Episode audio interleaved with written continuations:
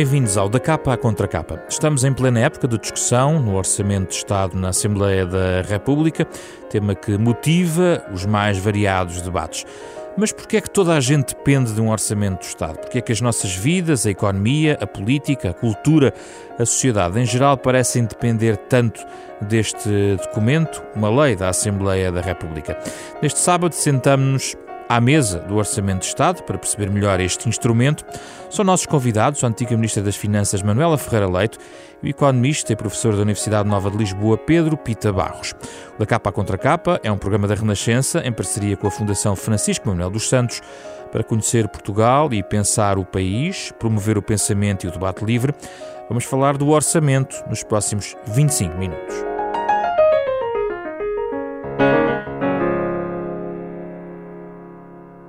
Bem-vindos, obrigado pela vossa presença. Manuela Ferreira Leite e Pedro Pita Barros. É um gosto recebê-los aqui no nosso uh, programa. Manuela Ferreira Leite, a questão que eu acho que um ouvinte pode colocar é como é que se faz um orçamento. É um exercício complexo, nós sabemos, um orçamento de Estado, neste caso. Passa por toda a máquina da administração pública, uh, mas se conseguisse simplificar o processo, para quem tem a curiosidade de perceber como é que isto se constrói, porque muitos números, muitos itens, toda a administração pública. Como é que isto se faz? Uh, muito boa tarde. Uh, eu tinha mais tendência para dizer como é que se fazia, porque neste momento eu não sei muito bem como é que se faz. Então, como é que se fazia? Como é que se fazia?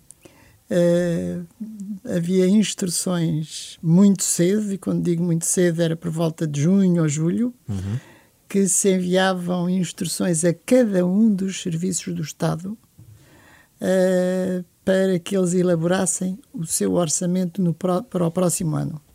E, portanto, cada um deles, cada um dos dirigentes, fazia o seu próprio orçamento. Baseava-se muito no chamado método incremental, que é uma palavra. E, que é isso? Uh, e que era no sentido de dizer o orçamento do próximo ano é igualzinho ao do anterior, com mais X% de aumento em cada uma das rubricas. Uhum. Ora bem, essa, essa regra e esse método, evidentemente que está ultrapassado e ainda bem que está. Primeiro, porque neste momento a informática resolve muitos destes problemas. Em segundo lugar, porque o método incremental era altamente. Uh, uh, enfim, não, não era correto, direi que era perverso. Uhum porque se levava a que os serviços, quando chegassem por volta de novembro ou dezembro, faziam tudo o que era possível fazer para gastarem todo o dinheiro até ao fim. Uh, para quê? Para que o incremento fosse sobre uma base maior do que a menor. E para que não se dissesse, vocês tinham dinheiro a mais. Okay. E como tenham dinheiro a mais, uh, uh, esse incremento deverá, portanto, no próximo ano vão sofrer as consequências de ter tido dinheiro a mais. E, portanto, é evidente que não havia nenhum diretor de serviço que se atrevesse a chegar ao final do ano e a ter uma reserva, fosse quanto fosse. E, portanto, isto era absolutamente contra qualquer gestão rigorosa. No final do ano, comprava-se tudo aquilo que não se possa imaginar que fosse necessário ou desnecessário. É evidente que isso neste momento não é assim e até pelo contrário, eu vejo neste momento que há uma posição uh, relativamente oposta a esta e que a mim também me deixa perplexa. Que é? E que é gastem tudo o que têm aí para gastar. Não pode haver qualquer tipo de restrição, poupança, uh, chamadas cativações. O que está aqui é para se gastar, o que é uma posição oposta e não sei se tão perversa quanto a anterior. Quando fala das instruções iniciais, no fundo são orientações políticas, no sentido de esse Ministério esse, esse orçamento mais X, que é o que queremos aumentar esse Ministério, ou não? É isso? É, por um lado era isso, uh, uh, evidentemente tinha alguma base depois de ajustamentos relativamente às necessidades de cada um. Porque é o documento mais político que há, não é? Evidentemente, e é bom que seja, e especialmente é bom que traduza a política que é anunciada, o que nem sempre acontece. Isto é, uh, ponto número um, o orçamento só tem alguma base razoável de execuibilidade se se basear naquilo que nós pensamos que vai ser o cenário macroeconómico do próximo ano. Do, do, do, ano a seguir àquela que está a ser feito o orçamento. Se pensamos que se vai crescer tanto, qual é que é o ambiente externo, qual é que será a evolução das taxas de juros. O chamado cenário macroeconómico. O chamado cenário macroeconómico. Portanto, é dentro dessa realidade que, não só nossa, como aquela que nos rodeia, que deverão ser feitos os ajustamentos e, portanto, a perspectiva de quais são as receitas e quais são as despesas que daí decorrem. Mas também uh, é, é, preciso uh, ponderar se essas receitas e essas despesas, no seu conjunto, quais os efeitos que elas têm sobre a economia, sobre a nossa economia. E, portanto, são absolutamente decisivas para a nossa vida. Não é apenas porque vamos pagar mais impostos ou vamos pagar mais impostos, porque vamos ter melhor educação ou pior educação, é também porque hum, eh, os efeitos no crescimento da economia ou na sua uh, depressão uh, são absolutamente decisivos para o orçamento. Aqui temos uma das primeiras explicações da importância do orçamento, um, um documento altamente político com impactos para lá, digamos, da, da parte pública, que, que arrasta a economia. Pedro Pita Barros, o que é que quer acrescentar em relação ao efeito uh, dominador do orçamento nas vidas económicas de, dos portugueses? Bom, o orçamento tem este peso de, que nós temos. Primeiro, temos muitas áreas de intervenção pública. Temos saúde pública, temos a educação pública, temos a segurança social com apoios sociais diversos, seja pensões, seja combate à pobreza, seja combate, seja apoio na altura do desemprego. E tudo isso é um montante de despesa bastante elevado e, e, indo através do, do, eh, do orçamento do Estado, uh, obriga claramente a ter, há muitas vezes opções dentro desse orçamento, uma vez também há o investimento público a ser, a ser contemplado, etc. Projetos que, que existam do governo, as opções políticas sobre, sobre essas áreas de projetos. E isto tem a parte toda da despesa. E depois é preciso pensar eh, se há esta despesa, é preciso ter a receita para, para pagar. E essa parte da, da receita há uma parte que vem de, de, impostos e de contribuições e há uma parte que fica, o, chamado déficit, que fica depois como para o futuro e que vai acumulando em dívida, que passa a, a fazer parte da despesa através de juros. E, portanto, temos aqui depois efeitos de um orçamento para o outro, ou de, às vezes de uma década para outra, de uma geração para outra, em que orçamentos de um ano vão ter implicações nas vidas de futuras anos, também. Né? E isto traduz-se num documento que é relativamente complexo e denso, mas que tem implicações duradouras para as pessoas enquanto contribuintes uh, do sistema de segurança social, enquanto contribuintes do sistema fiscal, enquanto beneficiários de despesas, muitas vezes também como enquanto empresas que fornecem serviços ao Estado para prestar alguns dos serviços que o Estado quer financiar, e portanto com isso uh, o orçamento acaba por ser o chapéu que, que, informa todas estas teias de relações muito diversas que, hum. que o Estado tem dentro da economia. Então, diga, diga. Se importasse, dizia só o seguinte, acrescentando um pouco o que disse o professor Pita Barros, e que é o seguinte, é, a diferença fundamental entre o orçamento público e um orçamento privado, isto é aquilo que a gente faz na família, é que não, um orçamento, uma família equilibrada, aquilo que faz é inventariar as receitas que tem. Diz, eu ganho tanto, tu ganhas tanto, tenho mais não sei o quê, e perante esta inventariação das receitas, eu elaboro o meu orçamento de despesas e digo, pode gastar tanto, não posso gastar tanto, vou ter que poupar no colégio dos miúdos, vou ter que despedir a empregado, ou posso, sim senhor, desta vez ir fazer um passeio durante as férias. Uhum.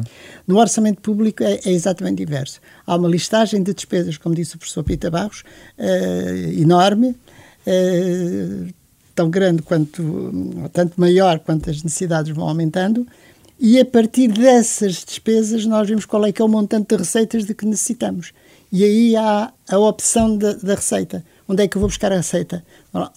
Impostos? Basicamente impostos, mas que impostos? Nem todos os impostos têm os mesmos efeitos, não só na cobrança de receita, não só no montante que se consegue arrecadar, mas também nos efeitos que tem sobre a economia. Pode ter efeitos recessivos, pode ter efeitos menos recessivos, pode, temos que ter as consequências sociais de quem a quem é que é abrangido por esses impostos. Portanto, aí é que são as grandes opções políticas também. Vamos então escavar um pouco o nível neste, nesta discussão.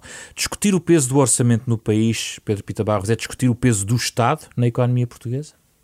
É discutir parte do peso do Estado na economia portuguesa, porque até certo ponto é evidente que um maior orçamento do Estado nomeadamente em termos de despesa que faz e de receitas que tem, eh, significa uma maior, uma maior presença do Estado na economia. Mas depois tens toda uma cascata que vai além disso, não é? Portanto, muitas empresas que possam fornecer serviços ao, ao Estado, depois elas próprias compram serviços a outras empresas.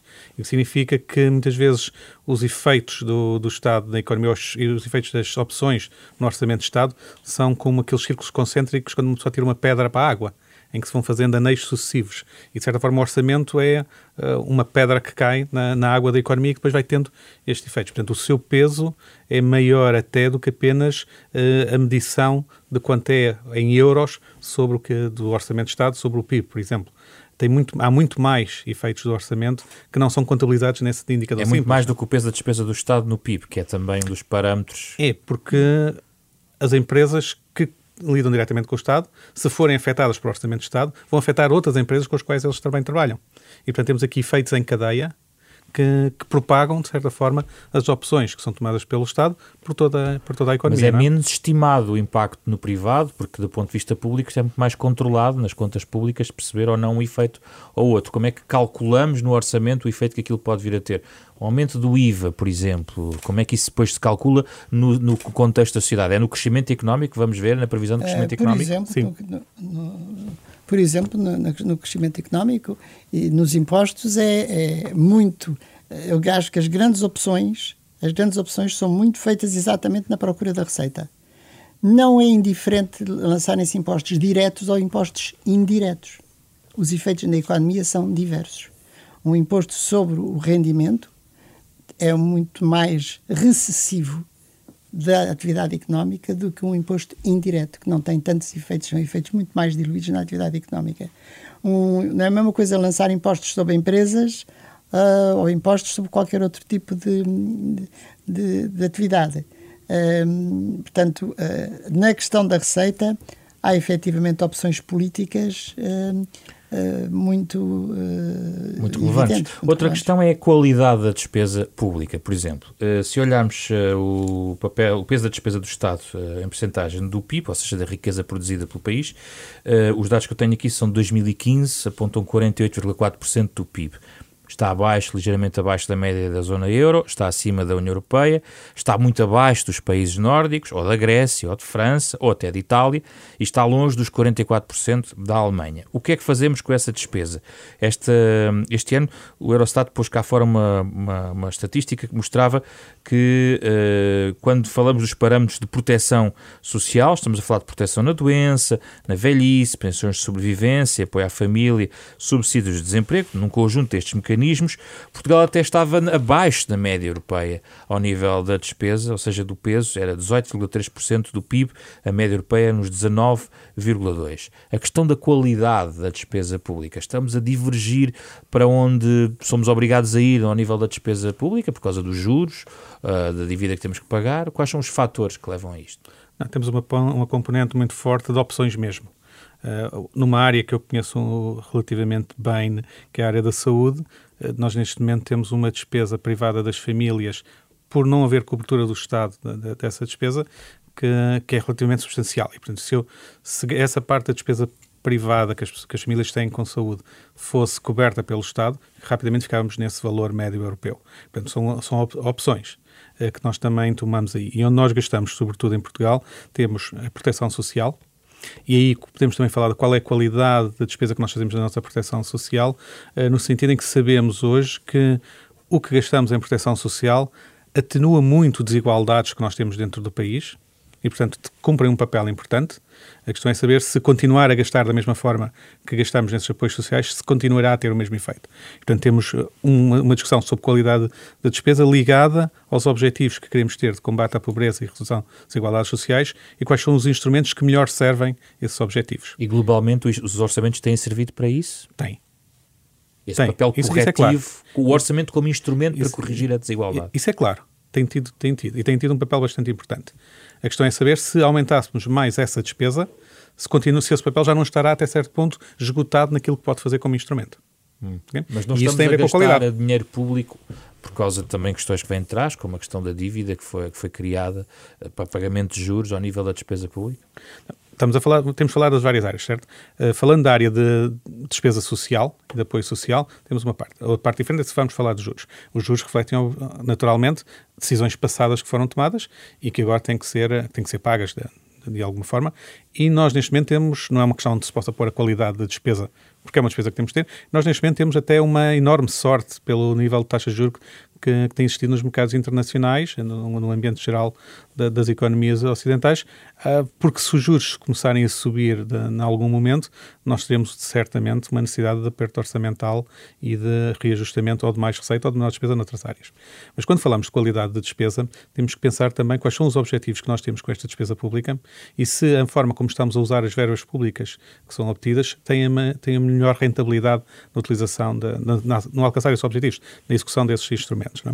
E aqui podemos ter uma discussão interessante sobre quais são os melhores instrumentos para atingir os objetivos que, que pretendemos. E, portanto, na área social, como estava a dizer, aqueles que nós temos usado como apoio têm funcionado bem, é duvidoso que consigam dar o passo seguinte de melhorar ainda mais da forma como têm Já sido agora, usados. qual é a sua proposta? Ah, não tenho proposta aí. aí. a única coisa que posso fazer é remeter para os especialistas da área e posso referir, por exemplo, o Carlos Farinha Rodrigues, que é uma pessoa que tem estudado uh, aturadamente essa parte de, dos instrumentos de combate à desigualdade, que tem várias, uh, várias ideias ne, ne, nesse campo.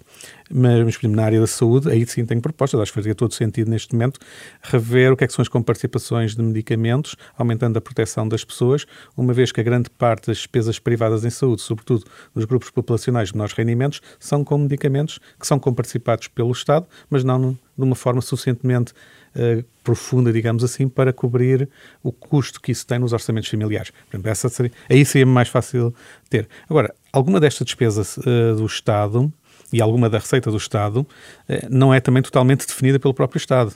Eh, no sentido em que não só houve decisões passadas, como dependem da conjuntura económica. Por exemplo, apoios ao desemprego. Se tivermos uma boa, um bom crescimento económico e diminuir o desemprego, essa parte da despesa diminui e, em contrapartida, aumenta a receita que vem de impostos. Hum. E, portanto, os orçamentos traduzem também opções de como tratar esta incerteza que todos os anos vai existindo. Manuel Ferreira Leite, sobre a qualidade da despesa, coloquei eu a questão, mas também podia falar sobre este, este papel corretivo ou não do orçamento na, na, questão das desigualdades. Gostava de ouvir a sua opinião sobre isto que estamos aqui a falar. Bom, sobre a qualidade da despesa, já foi dito aqui bastantes coisas, mas o seu começo, que foi uh, mostrar qual é que é o peso da despesa no PIB, hum. uh, é um indicador que me diz pouco. E não quero deixar de referir isso. Uhum. Exatamente porque podemos fazer uma enorme despesa em relação ao PIB e essa despesa não corresponder a uma prestação de serviço adequada. Uh, se o serviço for mal prestado uh, pode gastar muito pode gastar muito não tem para mim não tem uhum. significado como dizia por exemplo o caso dos países nórdicos sim senhor tem um peso enorme da despesa no PIB pela simples razão de que serviços essenciais como educação segurança social são serviços muitíssimo bons e eficazes pelos vistos e, e, e portanto a despesa é, é, uma, é uma despesa virtuosa. No que respeita a, a, qual era a questão uh, se é um instrumento corretivo ou não, mas ainda já lá vou. Mas se esse indicador não serve para avaliar, que indicadores lhe chamam mais a atenção em relação a esta, de facto, a qualidade da despesa, se vale a pena gastar aqui ou ali e, e, e de que forma?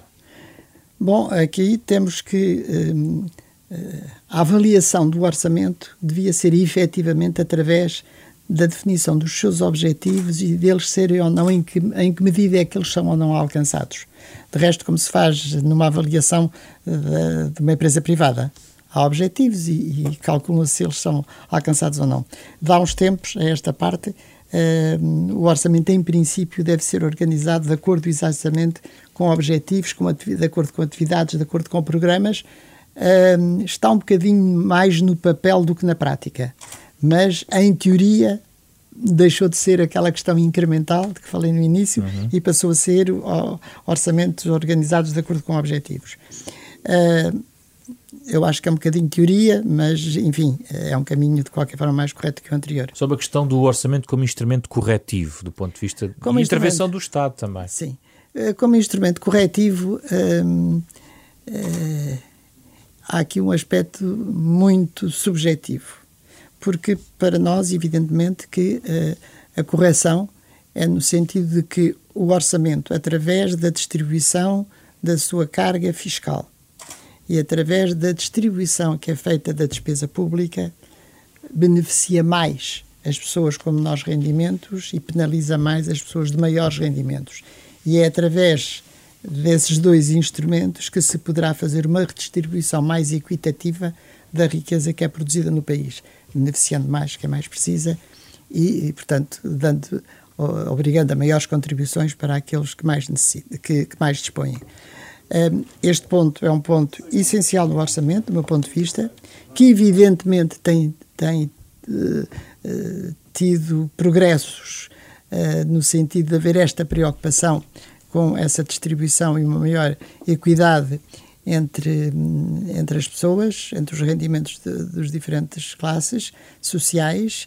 Um, nem se, eh, eu direi que caso a caso, caso a caso, é necessário fazer, fazer-se essa avaliação. Hum. De que forma é que efetivamente determinado tipo de imposto uh, está a beneficiar ou a prejudicar, onde é que ele se dirige, quem são as classes que são, são, que são atingidas, quais são os efeitos que tem sobre a economia, se isso beneficia ou não, ou não beneficia uh, o emprego. Uh, o caso típico, direi assim, que é a discussão entre tributação dos lucros ou a tributação dos rendimentos do trabalho.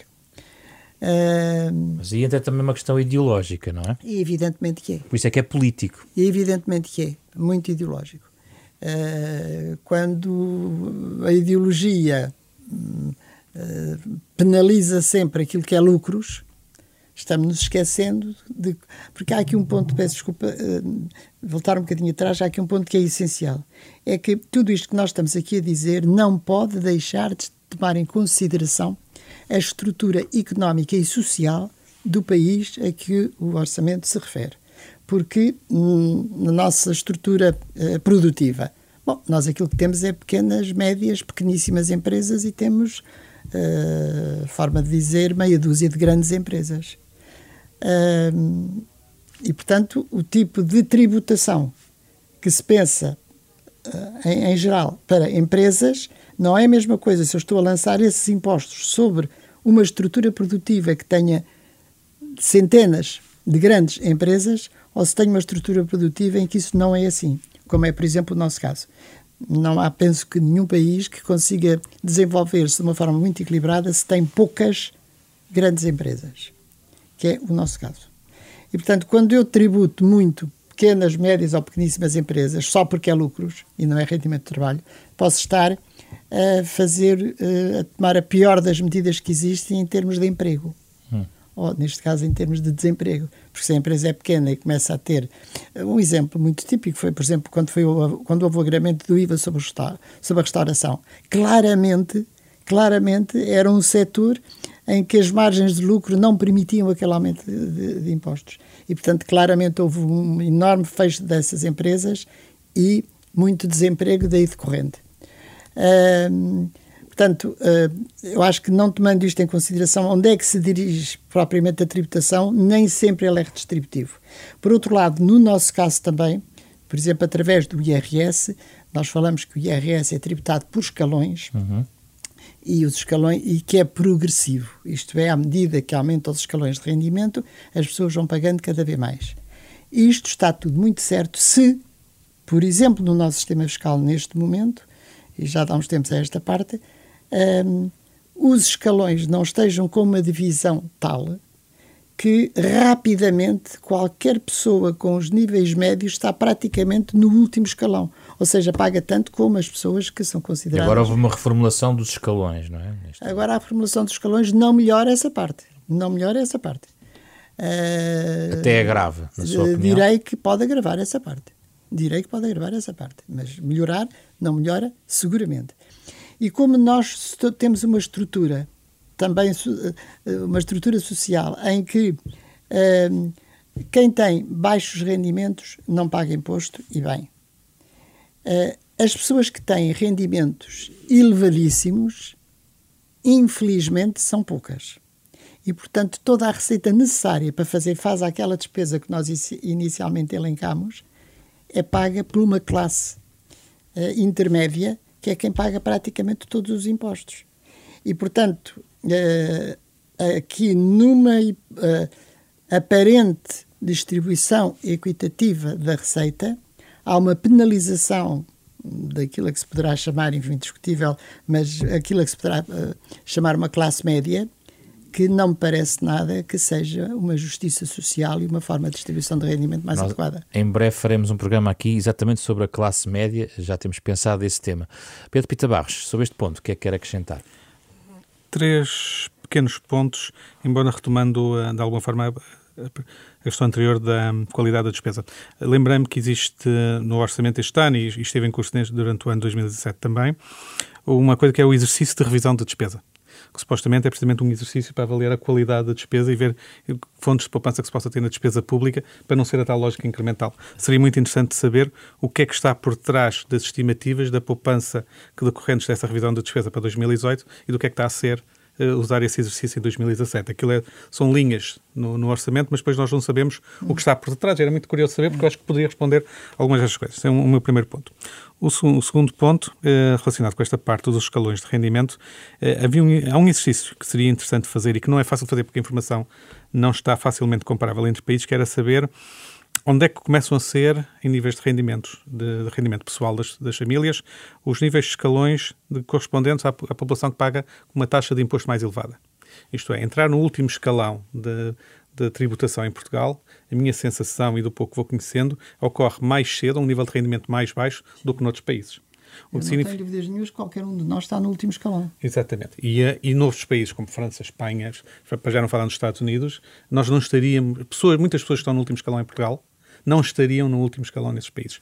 E, portanto, de certa forma, os nossos escalões, também pelas características da população portuguesa e da concentração de rendimentos, acaba por colocar no que se chama os ricos muita gente que noutros sítios seria dita classe média. Uhum. E isto é um problema de, de, distorção também depois na apreciação Sim. das opções políticas que são tomadas. O, um, o, ter, o, terceiro, o terceiro ponto foi uma novidade que, que, surgiu no orçamento passado e que eu acabei por tomar conhecimento por estar a acompanhar o orçamento da universidade, eh, que, que era pedido um exercício de poupança do orçamento que é o que é que cada serviço propunha como poupança para ter um orçamento seguinte, que eu acho que não tinha efeito nenhum no ano concreto.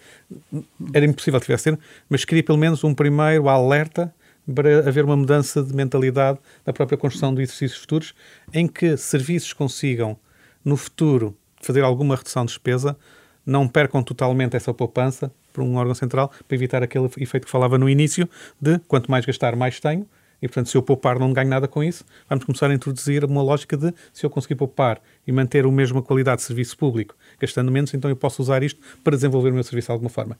Isso é uma ideia que vem muito na lógica da nova administração pública, de criar novos mecanismos, mas que ainda não tinha entrado e que podemos começar agora uh, a ver a entrar também.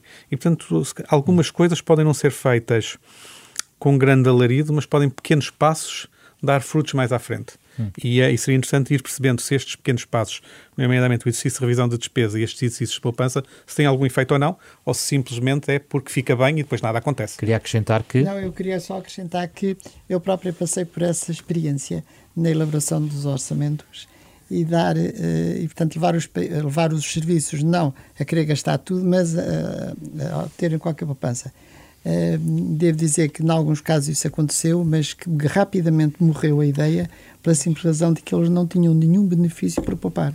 E, portanto, enquanto não se der um bónus aos serviços, pelo facto de eles terem poupado, não há poupança possível.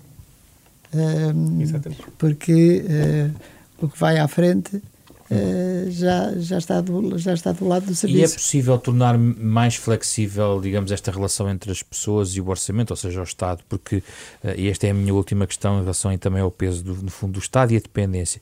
Estamos a falar de pensionistas, funcionários públicos, estamos a falar de desempregados que precisam destas prestações, prestações de rendimento social de inserção. Se juntarmos isto aos agregados familiares, dependentes, é muita gente que depende das transferências do orçamento. Isso é possível mudar? Esse peso pode ser aligerado, na sua opinião? Uh, é difícil dizer isso porque, como já foi dito há bocadinho pelo professor Pita Barros, uh, uh, há três ou quatro zonas que são aquelas que são fundamentais e é aquilo que define o peso do orçamento, que é a saúde, a educação, a segurança social, a segurança pública, uh, pouca justiça Uh, portanto, são estes, são estes setores. O resto, uh, não direi que sejam trocos, porque não há aqui trocos, mas, uh, mas este é, é, o grande bolo do orçamento. E onde devem estar as funções essenciais do Estado, é E isso? onde não podem deixar de estar. E, portanto, não há poupanças aqui nesse sentido de dizer, bom, olha, vai isto, qualquer, quem quer que seja que vá fazer esta, desempenhar esta função. Portanto, são estas que são feitas e são estas que e esta eficácia ou necessidade de maior despesa vê-se pela uh, forma como estes serviços funcionam. Está toda a gente muito satisfeita com a segurança que tem? Está toda a gente muito satisfeita com a educação? Os serviços de saúde estão todos a funcionar bem? O esquema atual de segurança social, como está, faz sentido? Exatamente. E, portanto, são há muitas interrogações sobre os grandes agregados da despesa do orçamento. Mas não chegamos a um momento insustentável neste peso, ou não?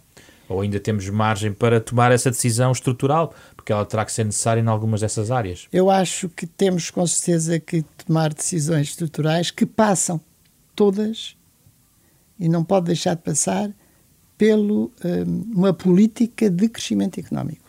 Se não passarmos por uma política de crescimento económico, isto não tem solução, porque isto não se soluciona com mais impostos. Porque ao quebrar mais impostos para pagar esta despesa, se não houver crescimento económico e, portanto, a riqueza, uh, as receitas venham de um aumento da riqueza, é muito dificilmente isto se conseguirá melhorar. Venham as receitas de onde vierem, do consumo não, interno? Não, não, não, não, venham as receitas de onde vierem, não elas podem vir de algumas zonas onde não, não são não fomentam o crescimento económico e há outras zonas em que, pode, em que fomentam o crescimento económico. Hum. Portanto, tanto a despesa como, muito especialmente, também a receita, têm efeitos na atividade económica que é necessário incentivar para que eh, haja crescimento. Estou absolutamente contrária à ideia, por exemplo, de eh, praticamente Hum, não se pensar que as empresas precisam de alívio fiscal. Porque se não houver alívio fiscal nas empresas, elas dificilmente sobreviverão. São pequenas e médias empresas, são aquelas que são as criadoras de emprego.